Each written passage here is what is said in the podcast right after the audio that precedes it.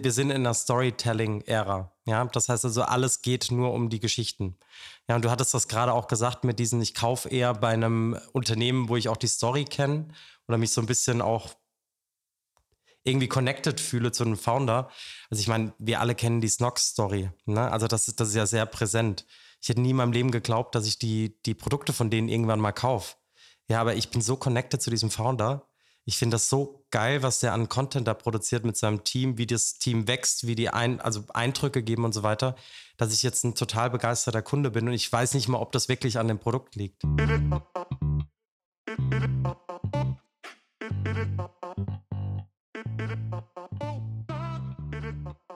Willkommen zum Little Things Matter Podcast.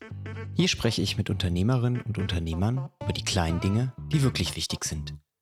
Es geht nicht nur um spannende Success Stories und die größten Business Fuck-ups. Dieser Podcast lässt auch Raum für persönliche Geschichten und Anekdoten aus dem Privatleben. Einfach ehrlich, sympathisch und transparent.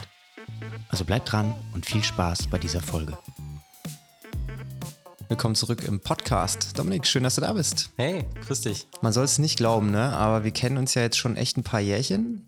Lass mich mal überlegen, wann haben wir uns kennengelernt? 2016, 2017, so müsste es gewesen sein, ne? Ja, ich glaube, das kommt hin. Das war bei der Eröffnung deiner ersten CrossFit-Box. Und dann haben wir es irgendwie trotzdem geschafft, uns ein bisschen aus den Augen zu verlieren. Und glücklicherweise denkst du jedes Jahr an meinen Geburtstag.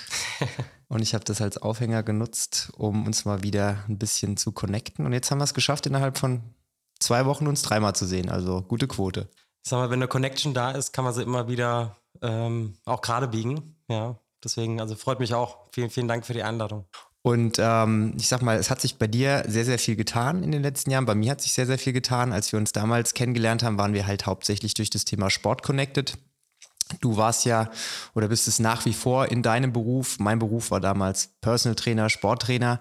Aber ich habe ja auch gerade durch Corona mein Portfolio an Skills, die ich habe, so ein bisschen erweitert. Und jetzt haben wir festgestellt, ach cool, wir connecten auch auf beruflicher Ebene ganz gut.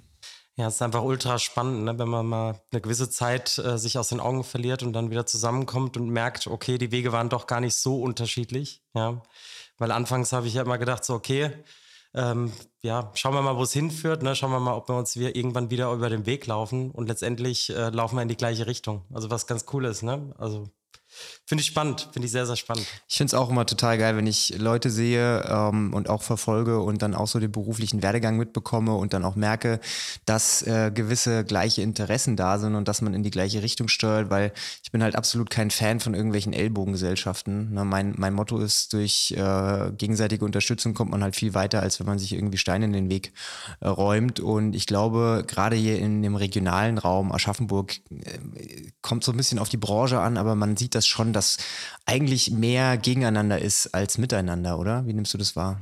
Also Aschaffenburg ist schwierig. Ja, also ich war ja jetzt auch schon die letzten Jahre viel unterwegs. Ich meine, ich bin seit 17 Jahren im Marketing jetzt tätig. Ja, eigentlich immer sehr, sehr geradlinig meine Richtung verfolgt.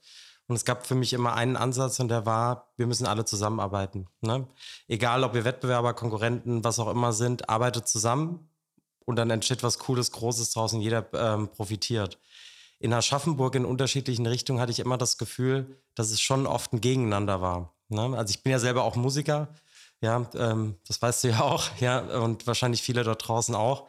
Äh, bin lange getourt, ja, und hatte super viel Erfolg zum Beispiel in Köln, Düsseldorf, Essen, teilweise in Mallorca, also da, wo die Leute mich eigentlich nicht kannten und wo ich nicht herkam. Und ich habe mich immer gefragt, warum ich nicht in Aschaffenburg auftrete. Und ich habe bis heute noch keine Antwort darauf, weil eigentlich hätten wir ja genug Auftritte gehabt oder Auftrittsmöglichkeiten in Aschaffenburg. Aber irgendwie war es mir hier nicht vergönnt. Ja, und das zieht sich nicht nur durch die Musikszene oder Musikbranche, sondern jetzt auch wieder im Marketing merkt man, okay, da ist schon so eine gewisse Spannung hier. Ähm, aber hey, eine neue Generation ist am Start. Vielleicht verändert sich das ja bald.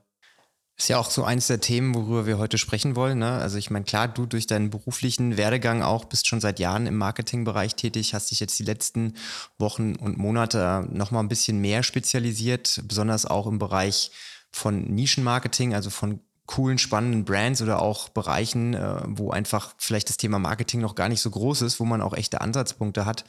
Und ich glaube, das ist ähm, heutzutage extrem wichtig, dass man so ein bisschen guckt, nicht was machen alle schon, was macht die große breite Masse, brauche ich jetzt das zehnte Restaurant, was ich als Marketier betreue oder suche ich mir nicht vielleicht mal ein Brand, was noch keiner kennt, wo es noch nichts gibt. Und ich glaube, da bist du ja so ein bisschen in die Richtung, hast du dich äh, ja verliebt, oder? Ja, schau mal, ich, ich komme aus einem Konzernbetrieb. Ne? Also ich war schon immer in, in Firmen, die relativ groß waren oder schon groß gewachsen waren, selten in familiengeführten Unternehmen. Gab es auch das ein oder andere. Ähm, aber Fakt ist, dass bei diesen ganzen großen Konzernbetrieben immer auch sehr große Agenturen dahinter stecken. Ja? Das heißt, es ist ein Riesenapparat an Abstimmungen, an Schleifen, bis es letztendlich zu einer Entscheidung kommt, welche Marketingmaßnahmen überhaupt ergriffen werden. Ja? Ähm, der Markt heutzutage funktioniert aber anders. Ja, der Markt ist nicht mehr einfach, ey, ich gehe nach Analysen und Zahlen, sondern man muss experimentieren. Und das ist halt ähm, was sehr, sehr Spannendes in diesem Nischenmarktsegment, weil die sind bereit, diese Experimente mit einzugehen. Ja, und wenn ich von Nischenmärkten oder Märkten spreche, spreche ich halt wirklich von Märkten, die nicht angegangen werden von zehn verschiedenen oder wo es keine großen Researches vielleicht gibt, ja, oder keine Ahnung, 20.000 verschiedene White Papers zu einer Marketingmaßnahme, die da schon eine Million Mal stattgefunden hat, ja, sondern das sind Märkte, die sich jetzt gerade erst diesem Thema Marketing, Digitalisierung, Metaverse, Social Media ähm, öffnen. Und man soll es nicht glauben, es gibt Unternehmen, die sich einfach damit noch nicht beschäftigt haben, trotzdem erfolgreich sind.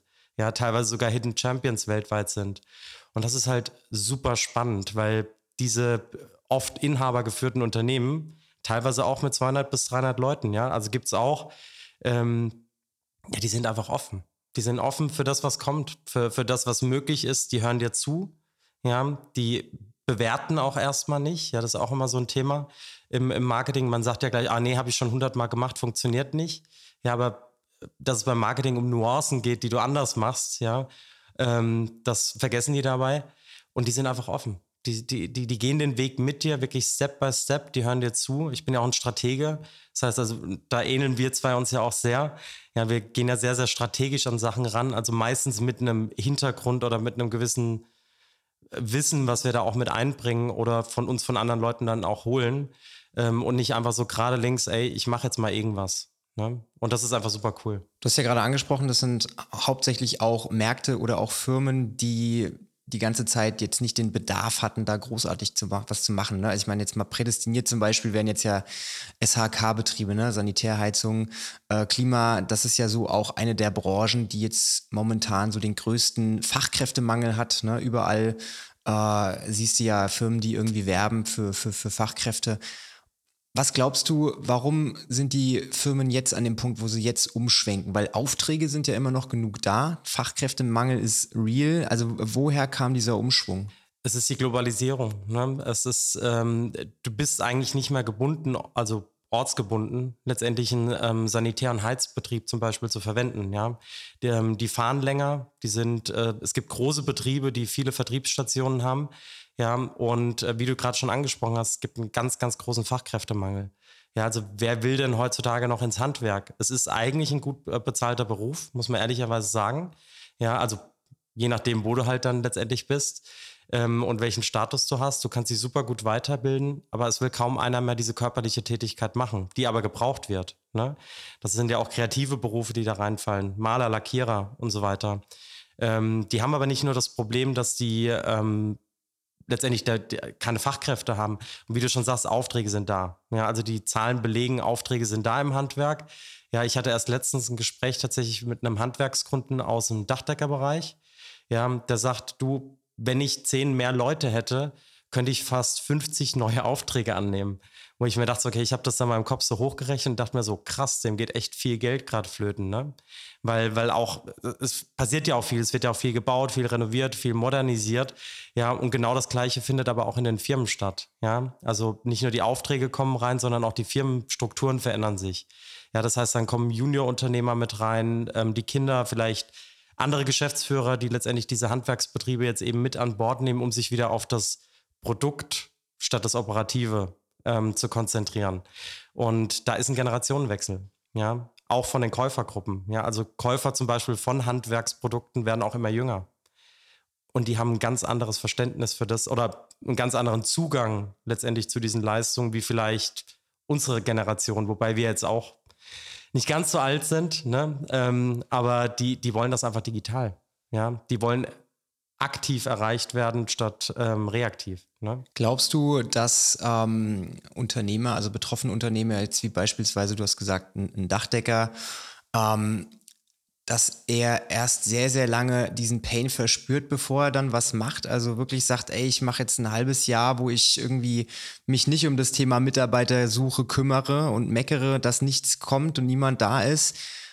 Glaubst du, das ist ein Problem, dass man nicht vielleicht direkt Action macht und was tut? Also das ist ja immer ein Problem, ja, weil wir kennen es ja alle, man lässt das so ein bisschen schleifen, aber ich sag mal so, gerade diese Handwerksbetriebe als ein Teil der Nischenmärkte, ne? ich meine, da gibt es ja un unendlich viele verschiedene äh, Branchen auch, der hat zwei Probleme, ja, also sein erstes Problem ist Zeit, ja, er, er muss es ja irgendwie schaffen, die aktuellen Aufträge erstmal zu fertigen, ne? also fertigzustellen und dementsprechend bleibt ihm keine Zeit, sich überhaupt in solche Themen einzuarbeiten.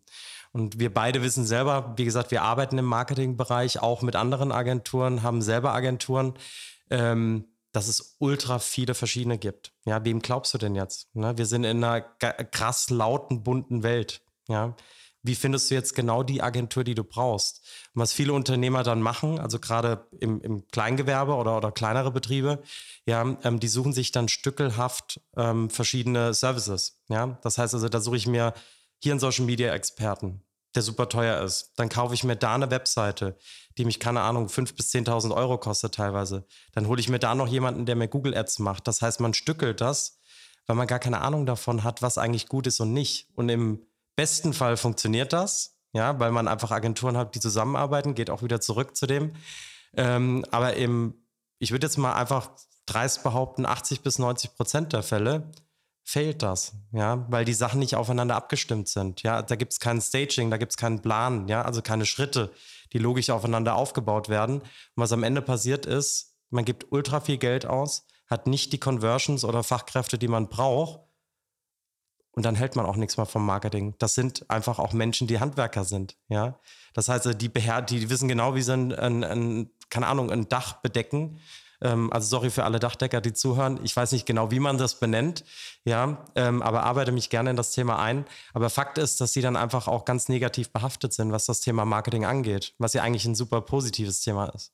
Ich glaube, das ist ein ganz, ganz wichtiger Punkt, ne, dass man echt ausgebrannt ist, wenn man schon irgendwo schlechte Erfahrungen gemacht hat und das dann alles in eine Tonne schmeißt und sagt, nee, das funktioniert sowieso nicht für mich und sich dann aber irgendwie trotzdem abquält und am Ende des Tages ist halt das Problem nicht gelöst. Ne, und ist ja egal, welche Branche das ist. Ne? Also wir reden jetzt hier über Handwerker, aber es gibt ja auch sage ich mal, Physiotherapeuten zum Beispiel. Bestes Beispiel einer meiner Kunden ist äh, eine Physiopraxis Ne, ein Mitarbeiter kündigt und äh, eigentlich könnten sie drei einstellen, aber kriegen nicht mal den einen, der gekündigt hat, nachbesetzt, weil keiner mehr Physiotherapeut werden möchte, weil die Zahlungsmöglichkeiten als Physiotherapeut einfach total schlecht sind, weil die Gesundheitsbranche in Deutschland halt einfach da läuft was schief, ne? Und das ist halt so eine Verkettung von einiges schief. Da ja. ist eine Verkettung von mehreren unglücklichen Umständen, die einfach dazu führt, dass du dann als Unternehmen echte Struggles hast, weil du dann keine Leute mehr hast, die deine Aufträge abfertigen. Und da muss man halt wirklich innovativ sein und einfach gucken, was kann ich denn machen, was kann ich machen, um mich abzusetzen von den zehn Physiopraxen, die vielleicht hier um mich herum sind. Und da ist es, glaube ich, ganz gut, wenn man sich wiederum an jemanden wendet, der dann halt wirklich auch vom Fach ist, der idealerweise mehrere Sachen gleichzeitig abdecken kann, wo du nicht dieses Problem hast, ich muss mir da jemanden suchen, ich muss mir da jemanden suchen, sondern du hast wirklich ein Team aus Experten, die Hand in Hand arbeiten, weil ich glaube, das führt unterm Strich dann zu den besten Ergebnissen. Gebe ich dir zu 100 Prozent recht. Ja, ähm, ich sag mal, es soll ja kein politisches Thema heute werden. Ja, was, was in der Healthcare-Industrie letztendlich äh, vor sich geht, ist, ist sehr schwierig. Ja, aber tatsächlich haben die auch noch viele Möglichkeiten, sich zu entwickeln. Ähm, das wollte ich einfach mal kommentieren, da ich tatsächlich auch ein bisschen im Gesundheitsbereich tätig bin. Ähm, aber Fakt ist doch, ähm, dass, dass wir Innovation brauchen. Ja, wir brauchen Leute, die sind, äh, die mutig sind, sich trauen, diese Schritte zu gehen, aber die auch Vertrauen haben können in das, was sie letztendlich bekommen. Und ich glaube, dass das Konzept funktioniert, dass du mit unterschiedlichen Anbietern arbeiten kannst ab einer gewissen Größe von einem Unternehmen dann funktioniert das perfekt. Und dann ist das auch normal, weil das gehört dann einfach in die Einkaufspolicies. Ja, wie gesagt, ich komme aus einem Konzernbetrieb. Äh, da beauftragst du nichts, ohne drei Gegenangebote zum Beispiel zu haben. Das ist Standard. Ja, das ist einfach, um die Prozesse ein bisschen zu definieren, um einfach Auswahl zu haben, um auch ein bisschen Verhandlungsmacht zu haben, ne? Porters Five Forces. Ähm, kennen wir alle im Marketing. Aber in diesen kleinen Betrieben, also egal wer dazuhört und ein Startup hat oder ein Handwerksbetrieb oder einen Nischenmarkt hat, lasst euch Zeit in der Entscheidung, mit wem ihr zusammenarbeiten wollt und arbeitet wirklich mit jemandem zusammen, der auch Bock auf das Thema hat. Weil ich glaube, das ist, das ist auch sowas, was ich jetzt so sehr von bei meinen Kunden gemerkt habe. Also ich nehme jetzt auch nicht die Masse an Kunden im Prinzip für, für, für das Gewerbe an, sondern ich nehme nur an, worauf ich Bock habe und worauf mein komplettes Team Bock hat. Und das ändert die komplette Qualität, ja. Und ähm, wenn, wenn du Bock hast, arbeitest du dich auch manchmal in Themen rein. Wir hatten es gerade darüber über Google. Ja, ich bin kein Google-Experte. Ich bin absoluter Marketing- und Kampagnen, äh, also Kampagnenexperte. Mega, kann ich. Ne? Aber Google, da hört es auf. Aber ich habe Leute im Team, die es können und ich arbeite mich selber in das Thema rein für meinen Kunden, weil ich Bock habe, sein Produkt voranzubringen. Und ich glaube, das ist nochmal ein sehr, sehr großer Unterschied von Agenturen, die halt einfach verkaufen, weil sie one-off schnell Geld machen wollen oder Agenturen, die halt langfristig und lebenslang an der Seite von, von Kunden bleiben wollen und gemeinsam wachsen wollen. Ja, und das ist, das ist heute tatsächlich ein bisschen eine Rarität. Ja, das ist, merkt man äh, echt, dass dieses Zwischenmenschliche ein ganz, ganz wichtiger Faktor ist. Ne? Also klar, verkaufen wird dir jeder heute irgendwas, aber am Ende muss es ja matchen wie in einer persönlichen Beziehung auch. Ne? Also ich sag dir mal ganz ehrlich hier an dem Punkt, wenn ich jetzt zehn Leute da draußen habe, die mir ein Angebot machen, ich gehe, die Wahrscheinlichkeit ist, dass ich eher mit jemandem gehe, mit dem ich persönlich match, auch wenn es teurer ist, als mit irgendjemand anderem, ne, weil es für mich auch einen sehr, sehr hohen Stellenwert hat. Man muss nämlich dann auch mal durch dick und dünn gehen. Wenn es mal scheiße läuft, dann willst du trotzdem, dass dein Gegenüber sympathisch ist, ja, und der lässt sich dann im Zweifelsfall nicht fallen, während eine Agentur dann sagt, ich habe jetzt einen größeren Kunden, sorry, ne, du musst jetzt mal drei Wochen warten. Und das ist, glaube ich, etwas, ähm, wo man heutzutage auch dann mal bereit sein muss, als, als Unternehmen zu verstehen, dass so Themen wie Speed, Flexibilität, das kostet Geld, ne, weil eine kleine Agentur, eine One-Man-Show, kann dir vielleicht um 22 Uhr abends, wenn du mal dringend am nächsten Morgen was brauchst, noch was schicken, ne? Weil die Person räumt sich dann die Zeit ein und verzichtet auf Netflix und Chill, weil sie halt Bock hat, noch zu arbeiten. Während du bei einer Agentur dann vielleicht nur mal zwei Wochen warten musst, bis irgendwas passiert.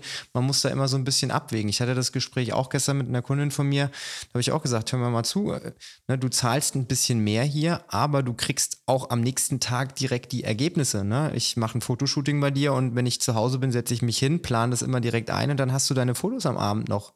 Ob du sie dann nutzt oder nicht, sei mal dahingestellt, aber ich liefere halt ab. Ne? Und ich glaube, das ist ist was, was heutzutage in der, in der großen Masse an Anbietern so ein bisschen auch ein wichtiger USP geworden ist, ne, den man auch spielen kann und wo man sich im Verhältnis oder im Vergleich zu anderen Agenturen einfach so ein bisschen auch, ja, wo man heraussticht. Kann ich ja auch wieder nur 100% recht geben. Also man merkt, dass wir da auf einer Wellenlänge arbeiten, aber das war ja, glaube ich, schon immer so bei uns.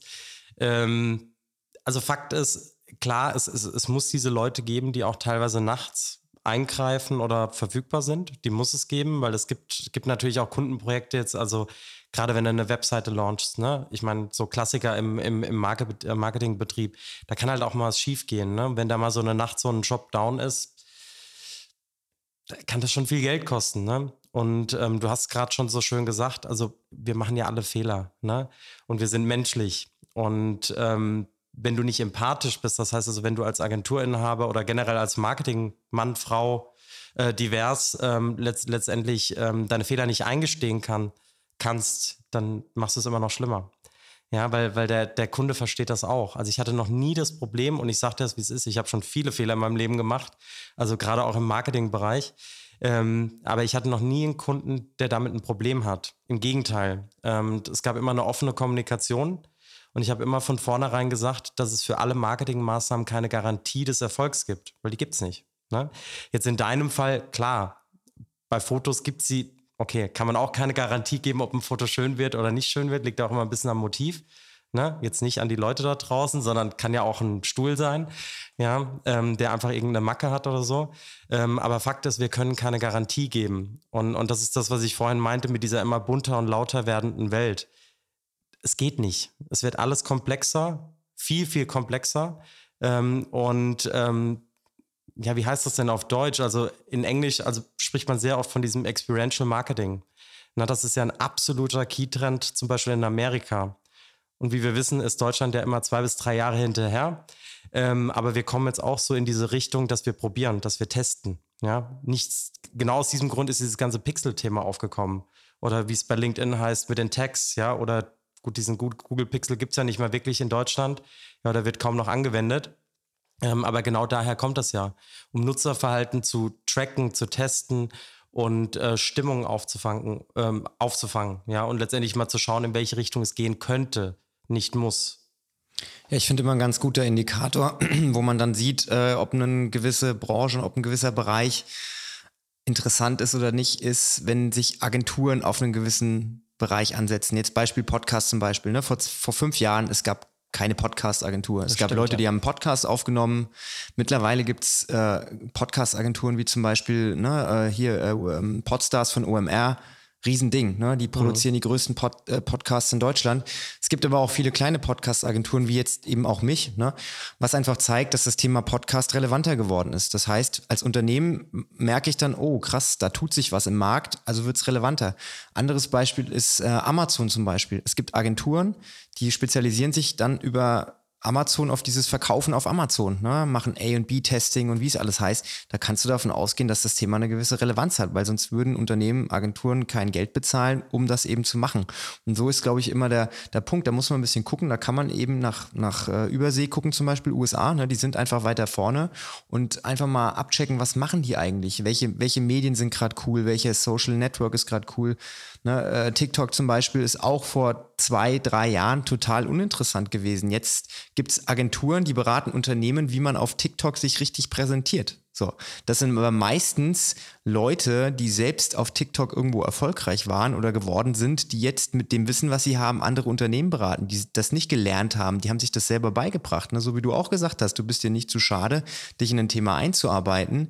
Ne? Und das ist, glaube ich, der neue Trend. Es wird immer neue Nischen geben, egal ob das TikTok oder Instagram heißt. Es wird immer Leute geben, die extrem gut sind und die daraus ein Business machen. Und du musst als Unternehmen, glaube ich, einfach erkennen, bin ich überhaupt am Zahn der Zeit oder ist das, was ich mache, halt einfach Kilometer weit am Ziel vorbei. Weil wenn ich heute auf Facebook irgendwie eine Stellenanzeige mache, einfach ein PDF hochlade, so nach dem Motto, ja, habe ich doch gemacht, dann kannst du nicht davon ausgehen und darfst schon mal gar nicht erwarten, dass du da überhaupt irgendwelche Kunden mit generieren kannst. Also äh, du hättest nicht besser eigentlich zurückgehen können zu dem, was wir vorhin schon besprochen haben, ne? Also mit, diesen, mit diesem Fokussieren von Agenturen und dass Agenturen stärker zusammenarbeiten sollen. Ähm, und, und das ist ja wiederum genau das Problem von diesen Nischenmärkten, von diesen Leuten, die keine Zeit und keine Leute haben, die sich eigentlich darum kümmern. Ja, wie sollen die das verstehen? Das ist ultra komplex, dieser Apparat. Ne? Also es gibt so viele verschiedene Kanäle, die letztendlich aufgemacht werden. Und by the way, kleine Side Note, ich hoffe nicht, dass wir irgendwann auf den Status von Amerika kommen, was das Marketing angeht, weil das einfach komplett überladen ist. Ja, aber wir können definitiv viel von, deren, äh, von denen lernen. Ne? Also ähm, ist, ist ganz klar. Wie gesagt, ich arbeite für einen amerikanischen Konzern. Ähm, wir machen sehr viel amerikanische Werbung. Ähm, aber wir, wir, müssen das so ein bisschen ähm, differenzieren. Ich glaube, dass wir stärker eben diese Vernetzung, also was ich als Agenturinhaber ne, möchte, ist, dass der, der Kunde mir vertrauen kann. Ich hole die Partner rein, die er braucht, um letztendlich erfolgreich zu werden nicht der Kunde geht selber raus und sucht sich jetzt den Shopify-Experten oder den TikTok-Experten oder den, weil die sind alle super für sich. Ne, das, das meine ich. Also jeder hat ja seine Stärken und das ist auch gut, dass du das gerade angesprochen hast. Um auch nochmal auf dieses Thema Podcast zurückzukommen. Ich bin ehrlich, ich bin so ein bisschen eine Podcast-Jungfrau. Ich glaube, so hast du mich vorhin benannt. Ähm, ist tatsächlich auch das erste Mal, wo ich in so einem Podcast sitze und ich habe schon echt viele Interviews und sowas gemacht in meinem Leben. Aber ähm, das ist geil, weil, weil Leute einfach mal die Möglichkeit bekommen, im stillen Kämmerlein manchmal, ja, manchmal auch nicht, ähm, über ihr Business zu sprechen, über die Sachen zu sprechen, die die so tagtäglich beschäftigt, ja. Und, und deswegen finde ich es auch super spannend, dass wir uns jetzt wieder so getroffen haben, weil ich glaube auch, dass das Thema für diese Nischenmärkte ultra spannend wird, ja. Weil Podcast ist nicht reserviert für große Betriebe oder TikToker oder Influencer mit 200.000 Followern, sondern ich denke, Podcast soll genau für die Leute sein, die sonst keine Stimme im Markt haben. Und jetzt können sie eben die Stimme zeigen. Und das sind ja oftmals auch Leute, die nicht unbedingt vor die Kamera wollen oder ein Riesenbild von sich wollen oder eine Werbeanzeige mit Videos oder Schlag mich tot, sondern die wollen einfach reden. Ja, und so haben sie jetzt mal die Möglichkeit, ihre zu sprechen über Business, mal zu erklären, dass ein, eine Dachdeckerei mehr ist, als einfach nur ein Ziegel auf dem Dach zu legen. Ja, das ist auch einer der Gründe, warum ich so viel Bock und Laune auf dieses Thema habe, weil du einfach Leuten auch eine Stimme geben kannst, die vielleicht sonst in dem Medium komplett fachfremd sind, weil wie kriegt man denn Berührungspunkte mit sowas? Ne? Also ich sag mal, Podcast ist ja nochmal auf einem, auf einem Level, das ist relativ gut machbar. Ne? Man hat kein Video, das heißt, man muss auch nicht top gestylt sein, man braucht kein gutes Licht, man sitzt einfach, wir sitzen jetzt hier in meinem Büro. Willst du mir gerade was sagen? Nein, nein, du siehst sehr gut gestylt aus, aber ich wollte damit, wollte damit sagen, dass die Anforderungen an dieses Medium nicht so hoch sind. Das heißt im Prinzip, jeder kann das ja auch machen, ne? was wiederum ja auch extrem cool ist, weil dann kannst du das auch regelmäßig machen und nicht nur einmal, was ja wiederum Ziel eigentlich von jeder Marketingmaßnahme sein sollte. Du willst nicht einmal eine große Werbung schalten, sondern du willst was Nachhaltiges erschaffen, wo man immer wieder Kontaktpunkte hat. Und gerade wenn es ums Thema Transparenz und Glaubwürdigkeit geht, gerade als Marke, ist ja egal, ob das ein Riesenunternehmen ist oder ob das ein, ein, kleiner Influencer ist oder ein Personal Brand. Du brauchst immer wieder Touchpoints mit den Leuten. Ne? Und über das geschriebene Wort geht sehr, sehr viel, über Bilder geht sehr, sehr viel, aber die Welt ist halt auch sehr, sehr schnelllebig und ne, Sachen sind austauschbar. Das zehnte Meme, irgendwann gucke ich mir es halt nicht mehr an. Aber wenn ich ein Unternehmen habe, mit dem ich mich ganz gut identifizieren kann und wenn das dann einen Podcast ins Leben ruft, ja, also Bestes Beispiel, ich habe so einen Whoop Activity Tracker, ne? also der misst meinen Schlaf und alles, mhm. was dazugehört. Und die haben für mich einen der interessantesten Podcasts im Sportbereich. Die laden immer wieder führende Experten ein und das verbindet mich sehr, sehr stark mit dieser Marke. Ne? Und ich empfehle den Podcast auch ganz vielen Leuten weiter. Also ich habe eine total krasse Markentreue alleine über dieses Podcast-Thema. Ne? Oder OMR zum Beispiel. Auch wenn ich sage, Philipp Westermeier ist nicht der beste Interviewer, weil er oft mal dazwischen grätscht, aber trotzdem, OMR ist für mich immer dieses Ding. Ja, immer wenn ich an Podcast denke, denke ich fast als erstes an, an OMR, obwohl ich selber Podcaster bin, weil es einfach geschafft wurde, ein supergeiles Format auf die Beine zu stellen. Und wenn du jetzt als, als Nischenunternehmen, ist ja egal, ob das im Handwerksbetrieb ist, ob das eins von den Unternehmen ist, die du jetzt betreust, ähm, ne, du hast ja über, über ein Unternehmen geredet, was Schnürsenkel cool macht irgendwie, ne? Sehr, sehr cool macht, ja. Und ähm, wieso denn nicht dann auch ein Schnürsenkel-Podcast? Hört sich jetzt blöd an, aber da muss man ja nicht über Schnürsenkel reden. Da kann man ja auch über das reden, wo die Schnürsenkel dann am Ende dran sind. Schuhe zum Beispiel, whatsoever, kann Lifestyle-Podcast sein. Ich glaube, wie interessant Schnürsenkel sind. Ich habe keine Ahnung von Schnürsenkeln, deswegen ne, war es jetzt nur so eine, ähm, so eine Idee. Aber du kannst es dadurch dann wirklich schaffen, dass Leute deine Marke dann damit verbinden und du hast einfach die Möglichkeit in einem Gespräch, das auch mal tiefgründig ist. Das ist wie so ein Kneipengespräch. Man sitzt beim Bier da und erzählt sich eine Stunde irgendwie, was einem auf dem Herzen liegt wie schaffst du das sonst? Ne? Und wie, wie schafft man es dann auch als, wir unterhalten uns jetzt, aber ein Dritter, der zuhört, der fühlt sich ja dadurch abgeholt. Ne? Der kennt dich, der kennt mich vielleicht nicht persönlich, aber durch den Podcast fühlt er sich dann halt auch mit, mit dir verbunden. Und ich gehe stark davon aus, wenn du genügend Inhalte produzierst und du die Leute, die dann zuhören, mal kennenlernst, die wissen alles über dich die wissen ganz genau, wo es bei dir drückt und zwickt. Und das macht einen halt so schön menschlich und irgendwie auch verletzbar, angreifbar. Und ich glaube, das ist ein ganz, ganz wichtiger Faktor, der in Zukunft für vor allem auch Unternehmen sehr, sehr relevant ist. Sehe ich ganz genauso. Also die Stimme ist mächtig. Und das, das wissen wir. Ne? Worte sind mächtig und vor allem, wenn sie noch mit der Stimme eben untermalt werden, sind sie noch mächtiger. Und ähm, du hast gerade auch ein ganz cooles Thema angesprochen, also mit den ähm, Schnürsenkeln, ne? Also das ist, wäre jetzt ein Thema, was du jetzt nicht primär denkst, okay, die machen jetzt einen Podcast oder machen jetzt irgendwie Marketing oder sonst was. Was da aber spannend ist, ist, wie, wie kommt man dazu, überhaupt sich mit so einem Thema zu beschäftigen? Ja, da ist ja auch eine Leidenschaft aus, die, aus der heraus letztendlich oder ein Hobby vielleicht auch, wie bei dir zum Beispiel mit dem Sport damals, aus der heraus letztendlich auch ein Business entsteht. Und das ist doch super spannend, weil wir sind doch, ähm, es gibt einen ganz, ganz großen Teil an Unternehmertum, der da draußen irgendwie geparkt, pausiert, wie auch immer, im stillen Kämmerlein bei den Leuten innen drin ähm, wartet, eigentlich auszubrechen. Und manchmal sind es genau diese Stories, die diesen Ausbruch halt veranlassen. Ja, das ist, also ich, ich, ich rede mit so vielen Leuten auch jeden Tag. Ich meine, ich bin als Eventmanager in meinem Hauptjob ähm, letztendlich auch immer mit Leuten unterwegs, ja, und es gibt so viele coole Ideen, ne? Also die einfach gar nicht ausgesprochen werden, über die gar nicht äh, geredet wird oder Leidenschaften, die einfach irgendwie so im Stillen gemacht werden. Und ich glaube, so ein Podcast kann dem einen Raum beziehungsweise auch eine Plattform geben, letztendlich gehört zu werden, aber auch zu inspirieren. Ja, also wir hatten ja vorhin auch so ein bisschen über die Generation Z gesprochen. Das ist ja eine, eine Generation, die extrem sensibel auf dieses ähm, Influencen, ähm, inspirieren, inspiriert sein, Vorbilder haben, Vorbilder werden, ne? sich selbst verwirklichen, ähm, die da voll drauf steht. Ne? Übrigens ein kleiner Buchtipp ja, äh, von der Agentur Theme. Ähm, Generation Set für Entscheider kann ich jedem nur ans Herz legen, wo auch wirklich entscheid also äh, die Generation Z mit involviert wurde in ein Buch, um darüber zu schreiben, was für die eigentlich wichtig ist. Ja, aber das, das, wie, wie erfährst du das denn? Du musst ja Leuten zuhören. Und ich glaube, so ein Podcast gibt ganz vielen Leuten die Möglichkeit zuzuhören, aber auch zu sprechen. Ja, also einfach mal in Ruhe über das reden, was einen bewegt. Ne? So eine Founder-Story zum Beispiel finde ich Geil. total interessant. Also wenn, wenn ich jetzt mir überlege, auch mit, mit welchen Unternehmen möchte ich zusammenarbeiten oder auch wo möchte ich Klamotten kaufen, wo möchte ich ne, äh, Nahrung kaufen, ist ja egal. Eine Marke schafft es mich über sowas zu catchen, ne, wenn es eine geile Geschichte dahinter gibt, wenn es Founder gibt, die irgendwie voll für ihr Thema brennen, ja, wenn es jetzt zehn Schnürsenkelanbieter gibt und der eine, dein Kunde in dem Fall, ist der, der eine super geile Founder-Story hat, wo der Typ wirklich sagt, hey, ich habe das aus dem Hobby heraus entdeckt, das hat mich total gepackt und dann kann ich mich direkt mit dem connecten, ist die Wahrscheinlichkeit sehr groß, dass ich dann da das Produkt kaufe, weil ich einfach auf einem ganz anderen Level bin als mit den anderen auch. Und in einem Markt, wo einfach in dem Fall das Thema Podcast noch nicht so abgegrast ist, wo man noch einen relativ großen White Space hat, da ist es umso wichtiger, dass man sich überlegt, okay, wie schaffe ich es, das, was ich mache, nach außen zu tragen. Und das darf man auch nicht immer verüberkomplizieren oder ne, total sich als, als schwierig ausmalen, sondern man setzt sich einfach hin und man überlegt sich ein Thema und fängt einfach mal an zu sprechen. Und wenn man die ersten zehn Versuche verwirft, ist auch nicht schlimm, weil du sitzt, wie gesagt, in deinem stillen Kämmerlein, du bist da ganz alleine oder du hast jemanden, einen Freund von dir, einen Gesprächspartner und man probiert es einfach aus. Es ist nicht live, es ist nicht in Farbe, es ist einfach nur Ton.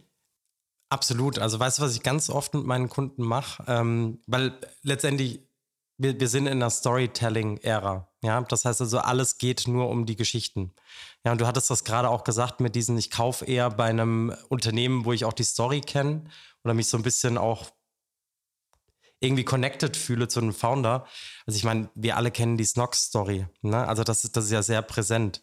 Ich hätte nie in meinem Leben geglaubt, dass ich die, die Produkte von denen irgendwann mal kaufe. Ja, aber ich bin so connected zu diesem Founder. Ich finde das so geil, was der an Content da produziert mit seinem Team, wie das Team wächst, wie die ein, also Eindrücke geben und so weiter, dass ich jetzt ein total begeisterter Kunde bin und ich weiß nicht mal, ob das wirklich an dem Produkt liegt. Ja, also das ist total krank eigentlich. Ähm, aber Fakt ist, dass Stories verkaufen. Ja, und ähm, Stories sind wichtig. Und was ich meinen Kunden immer sage, ähm, ist, erklär mir jetzt einfach mal kurz in zwei, drei Minuten, wer du bist und was dein Unternehmen ist. Und du wirst nicht glauben, wie viele das nicht können. Also ganz, ganz viele können das nicht. Ne? Und dann der zweite Schritt ist sage ich immer, dass ich sage so, ey, mach das mal für dich selber. Ja, mach das mal für dich selber, setz dich gerne auch mal vor den Spiegel und probier das mal aus, dir selber dein Unternehmen zu erklären. Weil das größte Problem von ganz vielen Unternehmen ist, dass sie gar nicht wissen, was die Attribute ihres Unternehmens sind. Und die kommen dann sehr, sehr schnell zu dem Punkt, dass sie sagen, okay, ich habe keine Story, da ist nichts. Ne? Und dann fängst du an nachzufragen, nachzubohren ne? und, und wirklich auch die richtigen Fragen zu stellen, die letztendlich zu führen. Ist ja eigentlich eher ein Mentoring, ne? weil du führst so, dass sie selber quasi entscheiden können, wie sie darauf reagieren oder ähm, was sie machen. Und das ist, da kommen dann die ultra geilsten Stories raus, weil jeder hat eine Story. Es gibt keinen Menschen auf dieser Erde, der keine Story hat.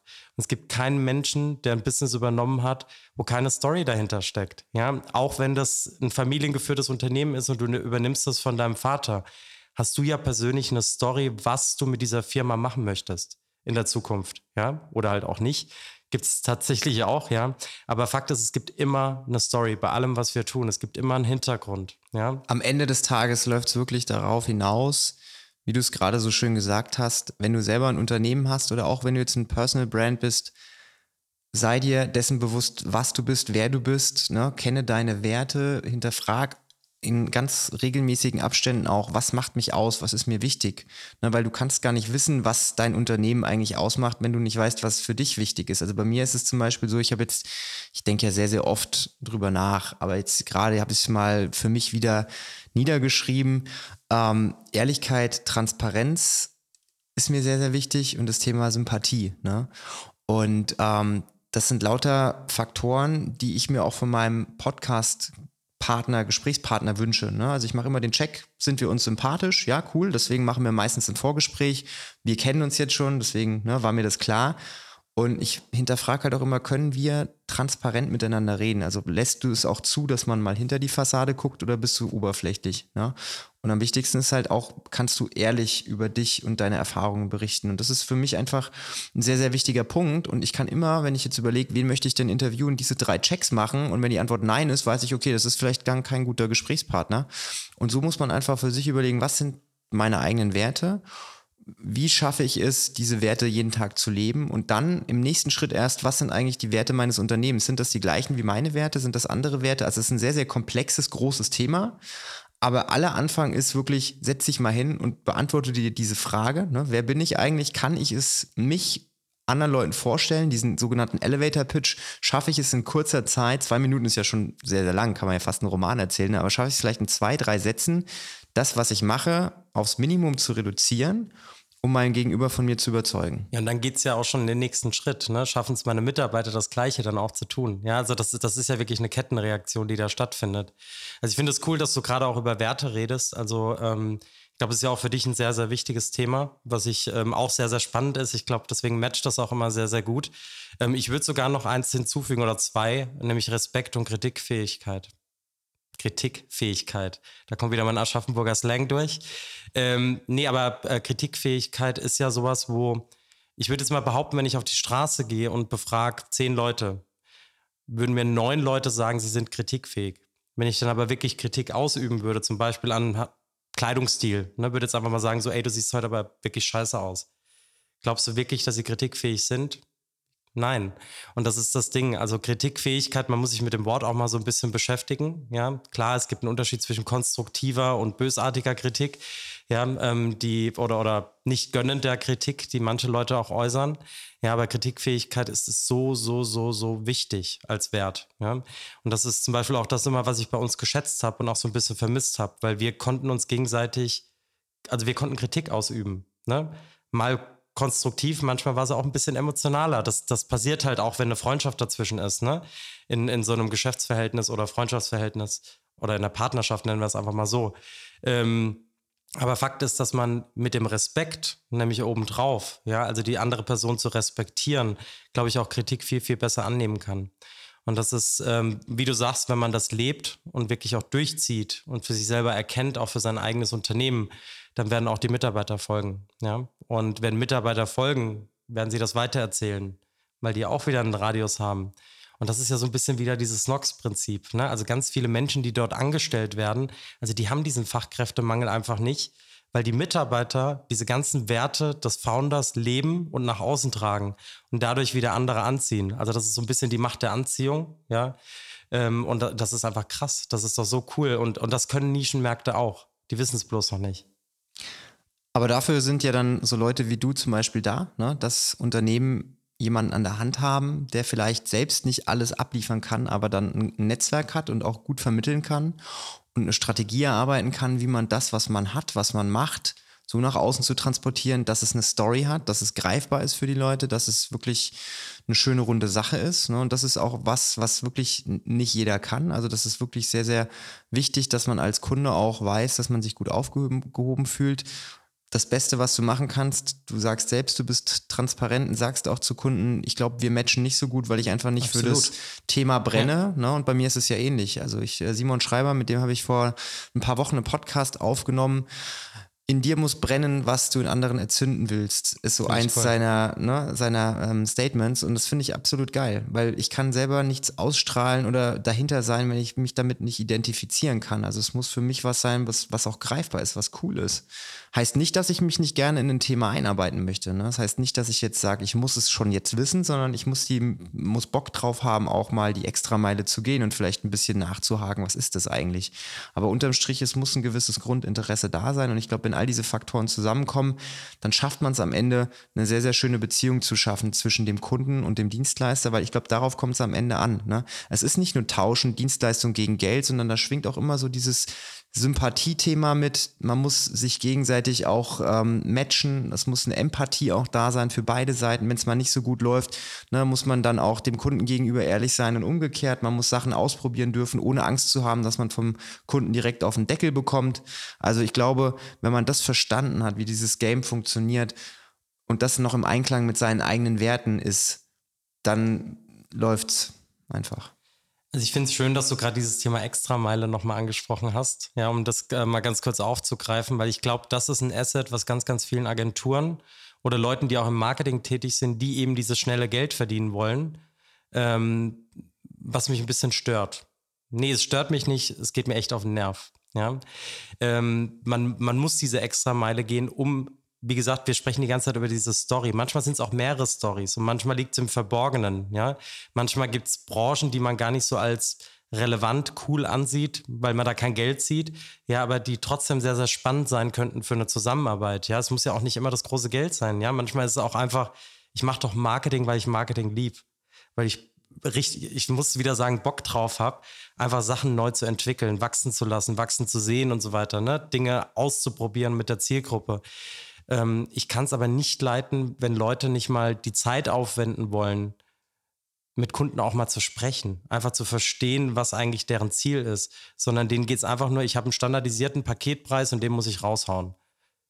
Und da gibt es ganz, ganz, ganz kritische, meiner, meiner Achtung nach kritische ähm, Consulting-Unternehmen auch tatsächlich im deutschen Markt, die all diese jungen Unternehmer genau in diese Richtung drängen. Und ich finde es schön, dass wir da so auf einer Wellenlänge sind und vielleicht da vielleicht auch ein bisschen was ändern können in der Zukunft, eben als Kollektiv mit anderen ähm, Agenturen und Marketingleuten auch noch zusammen, ähm, um dieses Mindset einfach in unserer Branche auch zu ändern. Ne? Weil wir erwarten das ja immer auch so ein bisschen von den Branchen, mit denen wir zusammenarbeiten. Wir sind aber letztendlich ein Dienstleister und wir sind auch eine eigene Branche. Ja? Und äh, wir müssen es auch schaffen, hier einen anderen Weg zu gehen, einen alternativen Weg zu gehen. Eben wie du gerade sagtest, also ich kriege den Spruch nicht mehr ganz zusammen, ja, sondern du musst brennen für das, was du machst, um andere dafür anzuzünden. Nee, ja, so, so, so, ähnlich, ja, aber oder, oder so, richtig. genau. Sorry, ist noch früh, mein Gedächtnis funktioniert noch nicht so perfekt, aber nee, aber Fakt ist, ähm, wir, wir müssen, glaube ich, in unserer Branche auch viel Lobbyarbeit betreiben. Und deswegen ähm, finde ich es gut, dass es auch so einen Podcast gibt. Wieder ein ja, es ist einer der Gründe in der Tat, ne, warum ich ähm, das Thema Podcast auch so fokussiere und auch so ein bisschen pushe, auch im regionalen Raum in Aschaffenburg, weil es mir einfach sehr, sehr wichtig ist, dass ich erstens mal Leuten eine Stimme gebe oder Leute darauf aufmerksam mache, dass sie eine Stimme haben, dass sie was zu erzählen haben. Na, das ist der eine Wunsch. Und auf der anderen Seite, weil ich eben auch möglichst viele Leute erreichen möchte ne, und möglichst viele Leute auch zusammenbringen möchte, weil es gibt gerade jetzt bei LinkedIn und Co. so viele coole Menschen da draußen, die sich vielleicht noch gar nicht kennen, aber wenn man die alle gemeinsam in ein Netzwerk bringt, zum Beispiel über das Thema Podcast, dann ist halt am Ende mehr Leuten geholfen, ne? weil äh, unterm Strich, man kann nur dann gewinnen, wenn alle anderen auch gewinnen. Also ich finde das immer ganz, ganz wichtig, dass man da eben da rausgeht und versucht, sich zu unterstützen. Und klar, man kann auch alleine gehen, aber an der Spitze ist es meistens sehr, sehr einsam und das ist doch viel cooler, wenn man da zusammensteht und Spaß hat. Und dementsprechend, glaube ich, unterm Strich muss man einfach mal gucken, was brauche ich, um glücklich zu sein? Brauche ich die extra 10.000 Euro oder kann ich nicht auch ein bisschen meiner Zeit abzwacken, um mal in einer coolen Branche was zu machen? Ob es jetzt pro bono ist oder ob es schlechter bezahlt ist, sei mal dahingestellt. Aber habe ich einfach diese Einstellung von mir aus, dass ich es mache oder sage ich, nee, wenn es dafür kein Geld gibt, dann mache ich es erst gar nicht? Da muss man einfach so ein bisschen gucken und ich glaube, wir sind da diejenigen, die da in die richtige Richtung steuern. Absolut. Also du, du hast gerade, sorry, meine Stimme ist schon wieder am Abkacken hier. Ähm, aber Fakt ist, dass es natürlich, ähm, also Netzwerk, Netzwerk siegt. Ja, also Netzwerk ist so stark, ja, so powerful, ähm, dass es eigentlich dir alle Möglichkeiten für deine Zukunft ermöglicht, dich aber auch immer wieder auffängt. Ja, das ist ja auch so ein Thema. Es geht ja, ein Netzwerk ist ja dann intakt, wenn es wirklich keine Nutznießerschaft ist, ja, sondern beidseitig halt irgendwas auch davon mitgenommen wird oder mit rausgenommen werden kann. Um es nochmal zu unterstreichen, Netzwerk des Netzwerkens wegen ist Quatsch, sondern man will natürlich gucken, dass man sich mit Leuten connectet, wo man in die gleiche Richtung arbeitet, wo man aber nicht von Anfang an mit dem Gedanken reingeht und sagt, ah, von dem kann ich vielleicht profitieren. Es ist schön, es ist ein netter Nebeneffekt, wenn man davon profitieren kann, aber in erster Linie soll es eine Win-Win-Situation sein oder eine Win-Win-Win-Situation, wenn man den potenziellen Kunden noch mit reinnimmt, weil man will ja für seine Kunden bestmöglichen, die bestmögliche Arbeit leisten. Und wenn man sie alleine nicht schafft, braucht man eben ein Kollektiv aus Leuten und die findet man halt auch nur in einem Netzwerk und deswegen ist der Netzwerkgedanke so spannend. Absolut. Also er war ja schon immer treibender Kraft meiner Karriere. Ne? Also ich meine, als Eventmanager bist du nur gut. Du bist kein guter Eventmanager nur, weil du strategisch alles richtig machen kannst oder weil du coole Kalkulationen machst oder tolle Eventkonzepte hast. Ein Eventmanager ist dann erfolgreich, wenn er ein Netzwerk hat. Ja, und dass ich dieses Netzwerk auch schafft, zusammenzubringen. Weil jedes Event, sowohl Offsite der Bühne als auch Onsite der Bühne oder des Events, ähm, ist ein Netzwerk. Ne? Da hast du auf der einen Seite die Audience, also die Leute, die letztendlich reinkommen zu deinem Event oder daran teilnehmen. Auf der anderen Seite hast du die ganzen Dienstleister, die dafür sorgen, dass dieses Paket eben zusammengeschnürt wird. Ne? Und deswegen, also Netzwerk ist äh, schon immer sowas, was mich angetrieben äh, hat die letzten Jahre, ähm, was ich auch weiterhin verstärken möchte. Ich will auch in der Zukunft wirklich Leuten so eine Plattform geben und wirklich zu Netzwerktreffen auch einladen, ja, dass man sich äh, unterhält. Da gibt es ja auch ganz spannende Formate, ähm, auch schon im Rhein-Main-Gebiet, weil wir sind, wir sind hier ja wirklich in der Gegend auch, die, die ultra spannend ist bei dem Ganzen, was hier passiert. Ne? Also wir haben so viele unterschiedliche Branchen, so viele unterschiedliche Themen, so viele unterschiedliche Leute und sind auch noch ein Einzugsgebiet von diesen ganzen großen Städten um uns herum ey, ein geileres Netzwerk gibt es doch gar nicht. Ne? Also in meiner Traumvorstellung würde ja jeder nach Aschaffenburg zusammenarbeiten, äh, Hand in Hand gehen und sonst was. Also ich bin da so ein bisschen Happy Hippo ähm, positiv. Und by the way, mir ist auch eben wieder eingefallen, was ich vorhin ähm, vergessen habe zu sagen. Also du hast dieses Thema Pro Boni angesprochen, ne? Also wirklich auch für Agenturen mal vielleicht nicht für den vollen Preis zu arbeiten. Ey, das ist ein absolutes Trendmodell, ne? Weil damit zeigst du halt wieder einmal mehr dem Kunden, ich habe erst wirklich Lust auf dieses Projekt ich will mit dir zusammenarbeiten und ich gehe das Risiko ein, dass ich jetzt am Anfang vielleicht sogar drauflege. Hatte ich auch schon, bin ich ehrlich. Ja, wo ich dann einfach gewisse Investitionen in Illustratoren oder Dienstleister gemacht habe, um ein Kundenprodukt oder eine Kampagne zusammenzuschnüren für einen Kunden. Ähm, aber im Endeffekt hat sich immer gezeigt, dass es sich lohnt. Weil die, diesen Mehraufwand, den du bringst, diese Extrameile wieder, ähm, die du für den Kunden gehst, ja, ähm, die wird tendenziell nicht in jedem Fall, aber würde mal sagen, 90 Prozent der Fälle wird der Kunde dir das irgendwann danken. Ja, und vielleicht ist es nicht der Kunde selber, der dir das dankt, aber jemand, mit dem der Kunde darüber spricht. Und dann kommt das wieder zurück. Am Ende läuft es echt darauf hinaus, egal was man macht, man darf nie davon ausgehen, dass kurzfristig sich alles auszahlt. Ne? Egal, ob das jetzt im Marketing ist oder ob man jetzt ne, in der Beziehung ist und mit Kunden extra Meile geht, sondern man muss es von sich aus machen, aus freien Stücken. Und wenn man gute Arbeit macht und das auch nicht nur einmal, sondern auch wiederholt macht, dann kriegt man den Erfolg als Nebenprodukt und nicht als Fokus. Und das Geld kommt auch als Nebenprodukt des Erfolges. Ne? Und das ist immer wichtig. Man darf sich von Anfang an nicht auf irgendwas stürzen, auf irgendwas Materielles stürzen und sehen, ah, ich kriege da jetzt 10.000 Euro für den Auftrag, ich mache das jetzt nur wegen dem Geld. Sondern man muss sich halt überlegen, habe ich Bock auf das Projekt?